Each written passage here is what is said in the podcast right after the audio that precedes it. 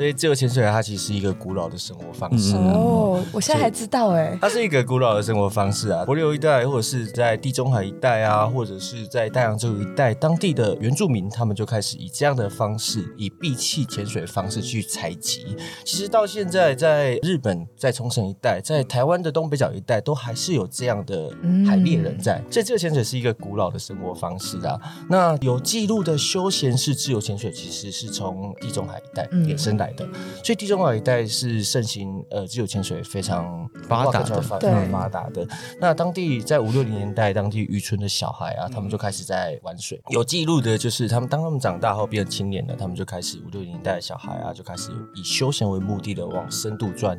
所以这是现代自由潜水的雏形。但是他们都会用一种错误的方式进行自由潜水哦，我们称之为让身体进入超呼吸的症状进行自由潜水。超呼吸，超呼吸就是当呃我们潜水前不够放松哦，我们是以我们意识去控制我们呼吸的方式，去改变我们身体内的一些气体的含量。我们这边讲的是二氧化碳，那所造成的身体的一个症状，我们就会称之为是超呼吸。自由潜水这个东西到底好不好学？其实这个好不好学这件事情啊，应该问水水比较清楚，他毕竟是学员。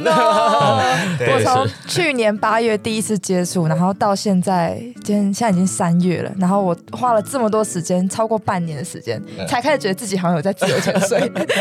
OK，好，那自由潜水啊，其实我们运动有分成机能型跟技巧型啊。哦。何谓机能型呢？机能型就像你今天走路变成跑步一样，这个就是属于技能型，你本身就会的的事情，我们透过训练把它强化变成专业。对，那。另外一种东西称为呃运动，我们称为技巧性，像自由潜水其实就是技巧性运动，你没有训练你是完全没有办法进行的。像游泳其实也是，对对，所以这些都是需要特别受过训练的。那你会游泳的人，游泳的人不代表说你会自由潜水，因为自由潜水运需要运用到比游泳更多的肌肉。游泳是水平移动的，自由潜水它是四面八方，你有很多垂直下降，对，而且是平常用不到的肌肉。对，而且这只是我们外部运动的肌肉，我们还有我们身。身体内部的肌肉，你的你的横膈膜，你要学习控制，对啊，你的声，你的控制你的声门的，控制你的呃舌根的，这些平常完全没有在用的肌肉，你都必须要学会。因为我之前在学游泳的过程中，我是可以在就是呃很多人就是五十米游完啊翻滚之前都会是站起来再重新蹬墙出来，嗯，那我们是可以游到过去，然后直接做一个翻滚再回来，然后一直这样游持续个一公里以上，所以我觉得本身水性很好。那我的我觉得我的整个肢体。协调性都很好，可是我在下了前两堂海训的时候，我超想放弃，很挫折，很挫折，真的很挫折。我一定要必须跟所有的观众讲，这个东西它是一个养成的运动，嗯，它跟你在呃做可能类似登山啊或者健走，它都需要一点时间去培养你的技巧。像他刚好提到一些小肌肉运动，生猛、舌根这些东西，你平常都没有在使用，但是你要去激化它、活化它。我在呃第一堂、第二堂海训课结束的第三堂海训课，一样也是下的很。烂，可是我在隔一周之前，我中间做了很多教练教给我的练习。我每天在回家的路上，或者是上班的过程、大便的过程，嗯，我都会练习这些事情。大便是因为你太臭了，吧？捏着鼻子，所以顺便做一下耳压。因为因为之前是有个东西叫耳压，耳压捏着鼻子操作。那这些东西，如果你没有去练习，它它会对你来讲是一个很困难的运动。应该这样讲，你会游泳对自由潜水会非常有帮助。对，确实。但是你不会游泳，你还是可以学自由潜水，前提是。你不能怕水，你如果踏到水中，哪怕是踩得到底的地方，你就会很慌张哇，那你也没有办法训练了。嗯，所以我永远都会给学生一个前提是，你要来报名，但是你要有一个前提是你不能怕水。或者是你愿意尝试去不怕水，我们会慢慢引导你去做不怕水，打破你的心魔，这样子。对，其实很多人想要学，可是他可能本身很会运动，但是他很怕水。那觉得这个东西要怎么去建议他？最主要还是你要去尝试跨出那一步，因为我们的工作是保护你的安全，然后引导你能够跨出你那一步的，永远只有你自己。其实我们做每一件事情，在你人身上做每一件事情都一样。很多时候，你能力可以，能力范围是可以达到的，你可以做到的事情，可是因问你的一个心魔，你一个小小的坎，你没有跨出去，那这件事就再也做不到了。所以我们常讲，学习自由潜水不是在学潜水这件事情，而是在学习水性。你看很多的大神啊，他们连蛙鞋都不用，只戴了一个面镜就开始自由潜水了。所以学习水性更重要。那第二个，你必须要找到合适你的教练，上网多做功课，或是听上过课的人。回馈，对对对，分享学员的回馈，我觉得是最直接也最真实的，很重要。对，找到合适你的教练，教练很重要，他是带你走完路的人。我们这边有很多的学生是已经明明花过钱上过课，但是他们没有得到他想要的回报，所以重新又来学一次。我觉得这很可惜，因为你花了两次的钱啊。所以第二个教练很重要，你要找到带你下水的人。再来，最后一个是课后的后勤很重要。嗯，自由潜水员，你十个来学潜水，我们先讲水肺潜水。水肺潜水我们要熟悉装备的操控嘛，你只要观念正确，装备会使用。十个来考 Open Water 执照的人，会有九个拿到执照。嗯。自由潜水呢？你十个来考初阶自由潜水执照的人，只有不到一个可以拿到证照。对，在课程内应该这样讲，在课程内三天的课程内，对对，就是三天的课程内，因为你要在短时间内熟悉这些。我简单讲，你打篮球吧，你运球是天生就会了吗？所以你天生会运球吗？不会，我到现在运球还是烂。对，这是对的。所以你要熟悉装肌肉的协调度，熟悉你这些肌肉的使用需要时间，这就是自由潜水。所以。你要很重视你的课后的后勤，你挑这间浅店呢，可以让你课后仍然可以继续练习，仍然有教练在指导你，这很重要。这也是我们创立浅店的这的一个标章。我们希望学生付了这个钱，就要拿到应该要有的东西。所以这三个点，我觉得是学习自由潜水之前你应该有。第一个，多接触水。第二个，找到合适你的教练，多做功课。第三个，重视后勤的前店。哎，那系统很多，该怎么选？有什么 IDA、SSI、PADI？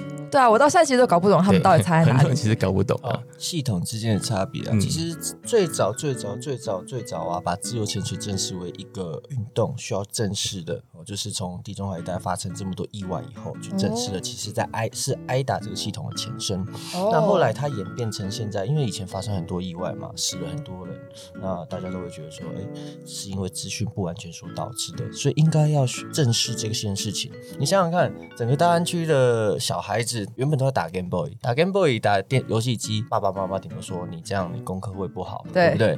不会去特别说限制还是什么，可能会稍微叮咛一下而已。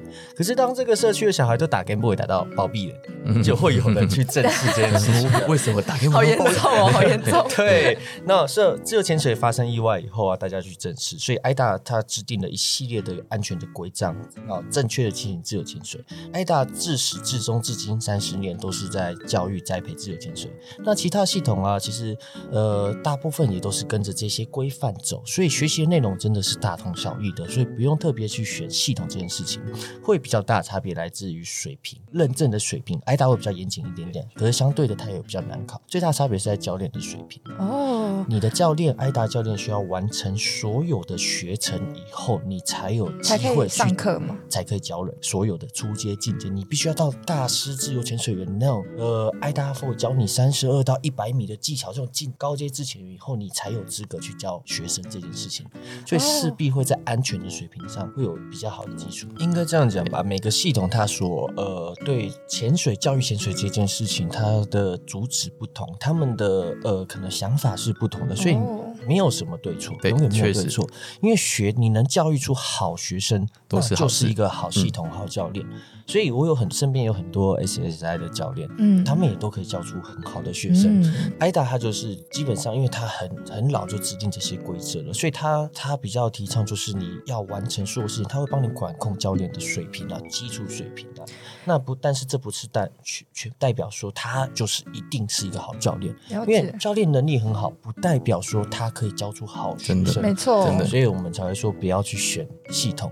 你要去选择合适的教练，因为我是一个超级急性子，我每天都很急，就我就慢不下来。但我发现学自前是一个很需要你放松跟慢下来的一件事，然后我才开始去练习，说原来放松这件事，或是心灵的冥想，是对我有个很正向的的一个帮助。这样子。对，那自由潜水其实它带来的好处真的是非常非常多，它是跟大多数运动都是不同的一个运动模式啊。对，第一个你可以学习独立性，哦你在自由潜水过程，你需要学习闭气，你需要。要学习独自，呃，更正不是独自下潜，是你下潜的时候啊。我们虽然有潜伴在水面上，看着你。可是下潜的过程其实是你自己要去感受到独处的。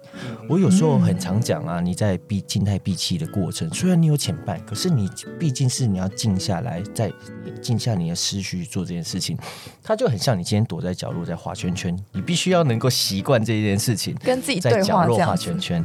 对，所以你要开始跟你对自己对话，所以你它是你学习独立的开始。有些人可能依赖性很强，他总是需要男朋友陪，需要好姐妹陪她去上厕所。我就是对，没有了。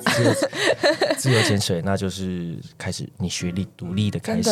第二个是你学习坚强的开始。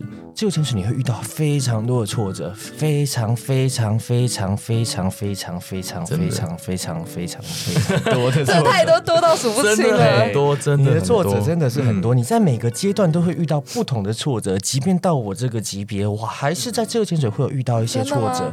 对，所以当你遇到挫折挫折的时候，你能不能再站起来？也就是你学下学习坚强的开始，所以你不只学习了独立，你还要学习坚强哦。所以在遇到做挫折的时候，你如何站起来哦？这就是你会。面临的再来，它是放松你的城市的紧凑的生活。对，我们都是在城市长大的小孩，对，所以自由潜水啊，它是一个生活的美学，生活的形式哦。当你开始学习自由潜水，你有很多的练习，你有很多的，包含说名师这一块，都是在城市可以进行的。所以我常讲啊，它就像是你在城市喝着咖啡，享受咖啡里的天马行空。所以我觉得这是一个我很喜欢用来形容自由潜水的一个以你的一句话，所以这就是我认为自由潜水的好处。它给人的永远不是只有水下世界这件事，而是你心灵强大的这件事。